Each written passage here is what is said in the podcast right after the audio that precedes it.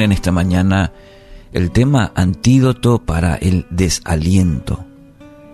Salmo 42, 5 afirma, ¿Por qué estoy desanimado? ¿Por qué está tan triste mi corazón? Pondré mi esperanza en Dios, lo alabaré otra vez, mi Salvador y mi Dios. La NTV afirma de esta manera, traduce de esta manera las palabras del salmista, muy interesante, hablando sobre el desaliento. Desanimado, triste mi corazón, afirma el salmista. Y mirando un poco la definición del desaliento, encontré que se entiende por desaliento como la debilidad, deterioro y agotamiento del estado anímico y asimismo el desánimo, el desvanecimiento, cansancio o la fatiga en la fuerza. Bueno, creo que lo define muy bien. Mirando el contexto de este pasaje, vamos a encontrar que es el exilio del pueblo de Israel. Estaban, habían sido desterrados ya no podían adorar en el templo. Y esta fue la razón principal del decaimiento del pueblo. Veamos algunas formas en que se manifiesta el desaliento. En el versículo 3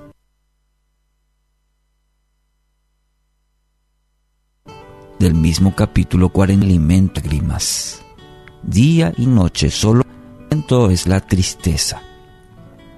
Su porción diaria ahora es el dolor que lo asedia.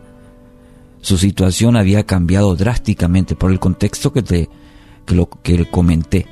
La situación ahora eh, del destierro, de perder todo lo que habían, la historia y todo ello, entonces produce una gran tristeza en el, en el salmista. Este dolor se agrava porque los incrédulos ahora se burlan de él diciendo, ¿dónde está ese Dios tuyo? Ahí está en el versículo 3. Cuando pasamos, pasamos por el valle del desaliento, parece que todo se viene abajo, todo se viene en contra nuestra. Y solo tenemos dos, dos opciones en tal sentido. Utilizar la tristeza como una lección de vida que nos impulse a salir adelante o dejarnos llevar por la amargura de corazón y quedarnos atrapados en las garras del desaliento. Son, son dos caminos, son simplemente dos opciones, o lo uno o lo otro. En el versículo 4 encontramos otra característica. Dice el salmista, se me destroza el corazón al recordar cómo solían ser las cosas. Es decir, el vivir anclados a los recuerdos, vivir, vivir de los recuerdos. Entonces nos dejamos llevar por el sentimiento de que ese todo pasado fue mejor, ¿no es cierto? ¿Cuántas veces escuchamos eso? Alimentados por el antes era mejor. Si sabía antes. Y todos esos pensamientos que nos conducen a vivir como prisioneros del pasado el salmista también pasó por eso.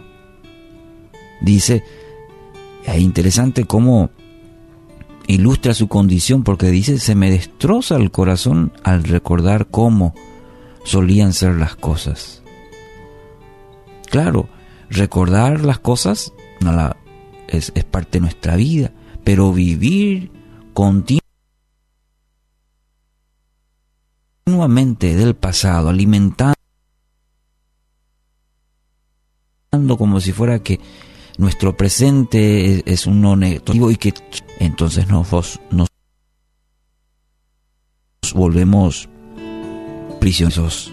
En tanto Filipenses capítulos 13 y 14 dice, me concentro solo en esto. Olvido el pasado, fijo la mirada en lo que tengo por delante y así avanzo hasta llegar al final de la carrera para recibir el premio celestial el cual Dios nos llama por medio de Cristo Jesús. Ve el contraste. Dice el apóstol Pablo, bueno, eh, eh, tengo un pasado, y fíjese qué pasado tenía el apóstol Pablo.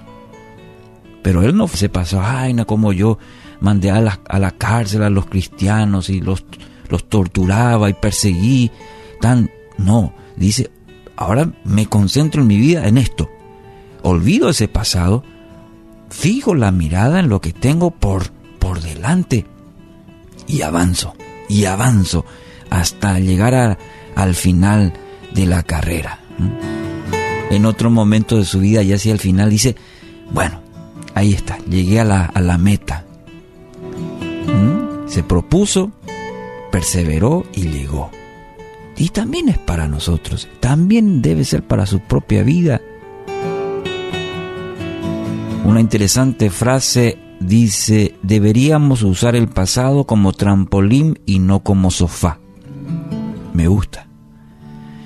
Eh, no podemos evitar el pasado, pero sí nos debe ayudar, nos debe ayudar para mejorar, para avanzar, para aprender, para madurar. La única razón válida para mirar atrás es para ver la fidelidad de Dios en su vida. Debe ser su trampolín, su fundamento.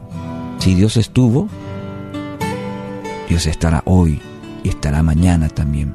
Que lo ayude para seguir adelante puesto los ojos en Jesús.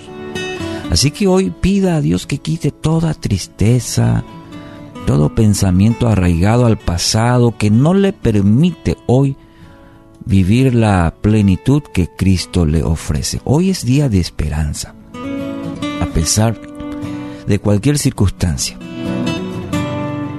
Quizás del pasado que lo, que lo detiene para ir hacia adelante, pueda mirar a Cristo esta mañana, pueda poner sus ojos en Él y decir, mi esperanza está en Dios, Él es mi salvación, Él es mi roca.